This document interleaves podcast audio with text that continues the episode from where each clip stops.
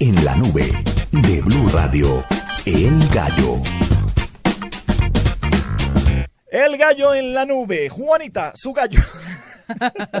Mi gallo es que preparan un videojuego. ¿Se acuerdan que hace unos días les contaba del videojuego del Chavo del Ocho? Sí, sí, sí. Que lo documentaron después en Caracol Noticias. Ajá, sí. O sea, lo dimos primero. Claro, Pero muy bien, me parece. Pues preparan el videojuego sobre Ana Frank. El usuario podrá ponerse en la Qué piel triste. de la joven holandesa. O sea, el diario de Ana Frank. ¿Cómo La Ana uno Frank- con ¿Cómo eso? juega uno eso? Fue una mujer judía. Se eh, salva de la, una de la niña cámara de. Cuando los nazis lo busquen en el ático, uno se Ah. esconde.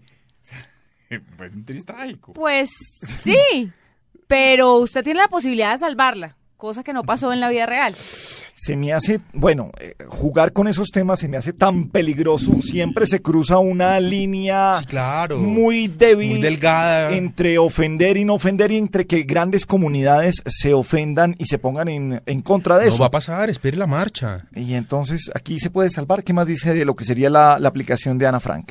Mire, se ubicará en octubre de 1942 el videojuego cuando eh, todo esto sucedió. Recordemos la historia, es una niña que se esconde en un closet y escribe en su diario todo lo que ella va percibiendo de la guerra y del holocausto judío. Entonces simplemente es un videojuego, apenas están construyendo como el software y todo esto que va a manejar, pero lo importante es que si usted juega, la puede salvar. Bueno,